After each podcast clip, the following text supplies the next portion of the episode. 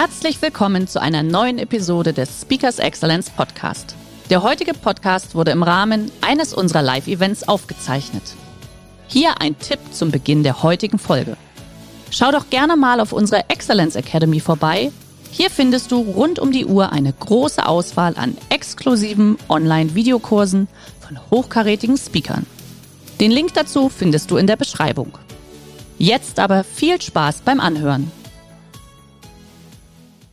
Alles fängt dabei an, damit an, dass ich Klarheit für mich brauche. Ich behaupte, viele Gespräche scheitern daran, dass wir keine Klarheit darüber haben, was wir eigentlich genau wollen und wie wir das irgendwie zu Wege bringen können. Deswegen brauchen wir erstmal innere Klarheit. Zwei Gedanken dazu. Wir brauchen zum einen erstmal Entschleunigung. Das wäre mal ganz wichtig. Aber das tun wir ja nicht mehr. Ne? Wir ballern uns zu mit Informationen. Das ist der absolute Wahnsinn.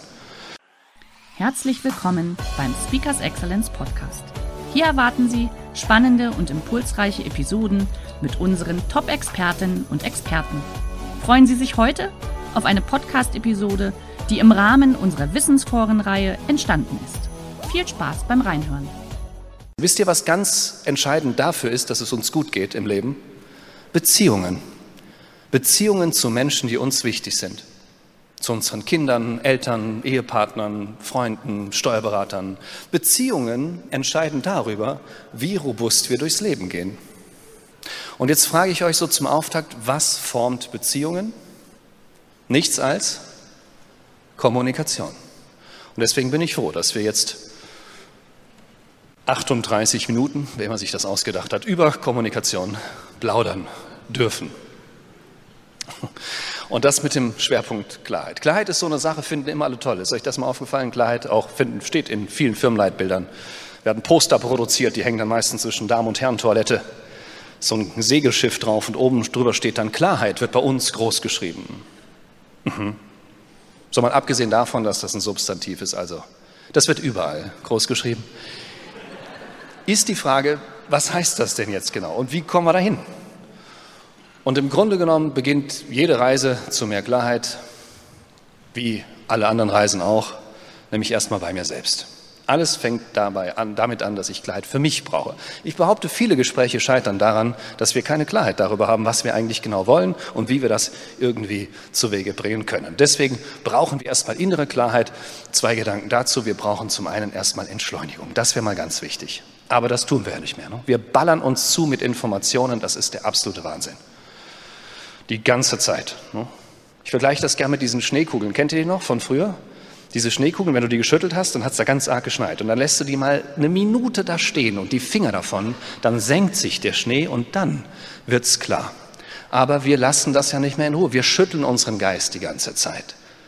Und mir geht das am Bahnhof immer so auf. Ist euch das mal aufgefallen am Bahnhof?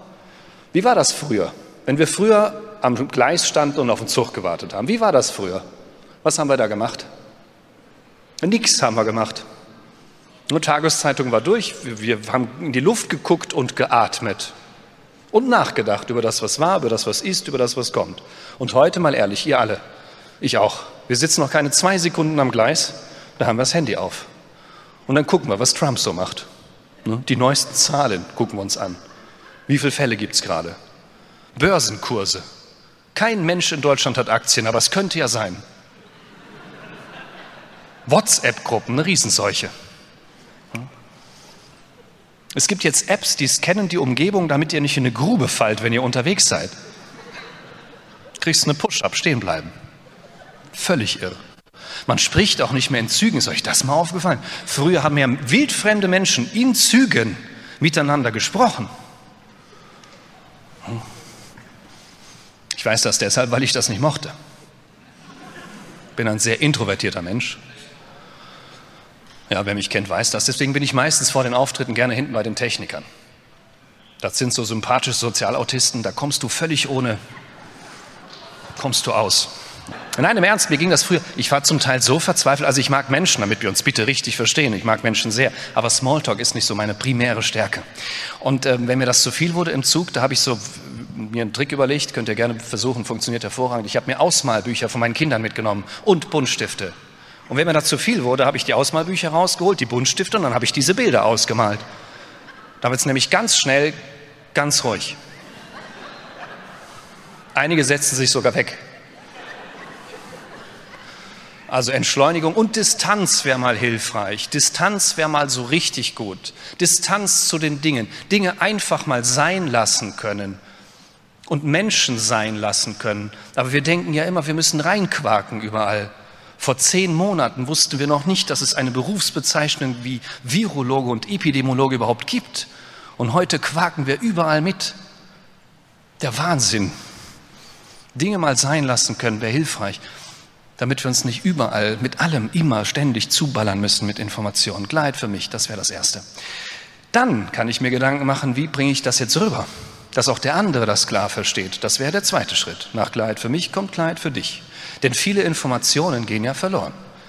Ich liebe das Wort Information, da stecken zwei Dinge drin. Innen formen. Informationen können innen etwas formen, eine Erkenntnis, eine Anschauung, eine Überzeugung. Aber dafür müssen sie nach innen kommen und viele tun das nicht. Seien wir mal ehrlich. No? Kennt ihr das im Gespräch, dieses, dieses Wachkoma-Patientengefühl? Dein Gesprächspartner schaut dich an, der atmet auch noch, aber für viel mehr möchtest du die Hand nicht ins Feuer legen. Und deswegen wäre es hilfreich zu wissen, wie man Informationen so aufbereiten kann, dass sie besser beim anderen ankommen. Und dazu ein erster Impuls, sprecht mal KESS. Das K steht für kurz. Klingt banal, ist nicht banal. Es ist eine Kunst, sich kurz zu fassen. Es ist aber eine wichtige Kunst. Kevin Hogan ist ein amerikanischer Psychologe, der weist nach, Achtung, je mehr wir sagen, desto mehr Widerstände bauen sich auf. Das ist so spannend, dass ich es nochmal sagen möchte. Je mehr wir sagen, desto mehr Widerstände bauen sich auf. Das ist manchmal kontraintuitiv, weil wir denken, komm, wenn ich viele Gründe habe, dann muss das überzeugend sein. Das Gegenteil ist der Fall. Je mehr Gründe ihr habt, desto weniger überzeugend seid ihr. Das ist das K. Das E steht für einfach. Auch das ist nicht leicht ne, weil wir leben in dem Fluch des Wissens. Wir wissen gar nicht mehr, wie das ohne die ganze Kompetenz war, die wir uns im Laufe der Zeit angeeignet haben. Da nutzen wir Fachbegriffe oder Anglizismen. Anglizismen werde ich sehr oft gefragt, natürlich als Rhetoriktrainer, wie ist das mit Anglizismen? Übrigens, da bin ich noch recht entspannt. Ich glaube, ich bin der entspannteste Rhetoriktrainer, was Anglizismen angeht. Es gibt drei Kategorien. Bei zweien bin ich tiefenentspannt, bei der dritten werde ich nervös. Die erste Kategorie, es gibt einfach englische Worte, da gibt es keine deutsche Entsprechung dann nehme ich das englische Wort. Der Grund dafür ist, dass die englische Sprache etwas vielseitiger ist und sich weiterentwickelt. Die deutsche nicht. Da sind die Deutschen zu bräsig für. Ja, mach mal in Deutschland eine Rechtschreibreform. Hast aber zwei Jahrzehnte Spaß. Ihr habt das mitgekriegt, vor ein paar Jahren hat die Duden-Redaktion in Wiesbaden festgestellt, wir haben gar kein Wort für nicht durstig. Es gibt ein Wort für nicht hungrig, das ist satt. Aber es gibt kein Wort für nicht durstig. Und da haben die eins erfunden. Sitt. Das ist phonetisch auch ein Kracher. Ich bin satt und sitt. Fix und fertig, satt und sitt. Wunderbar. Geht gut über die Lippen. Haben die sich das überlegt, dann haben die eine Pressekonferenz einberufen, haben das in den Duden geschrieben. Kein Scherz, es gibt eine Ausgabe, da ist das drin im Duden. Und dann haben die gesagt, so liebe Deutschen, wir haben ein Problem für euch gelöst, wir haben ein Wort erfunden für nicht durstig, Sitt, könnt ihr ab jetzt benutzen. Und 80 Millionen Deutsche so, Was raucht ihr da in Wiesbaden? Das kann, vergiss es. Dann nehmen wir lieber das englische Wort, fertig. Zweite Kategorie, es gibt bitte, es gibt englische Worte, die haben eine andere Nuance no, als die deutsche Entsprechung. Und da kann, da rebelliert mein Sprachgefühl. No. Also wenn zum Beispiel ähm, Greenhorn, bitte, kann ich doch nicht durch Beginner oder Anfänger ersetzen. Das ist es nicht, oder? Ich sage auch lieber Flipchart als Umblätterdings. Schön, dass Sie in diese Podcast-Episode reingehört haben. Weitere Informationen zu unseren Expertinnen und Experten finden Sie in den Show Notes. Wenn Ihnen unsere Podcast-Reihe gefällt oder Sie haben Wünsche und Anregungen, freuen wir uns auf Ihren Kommentar.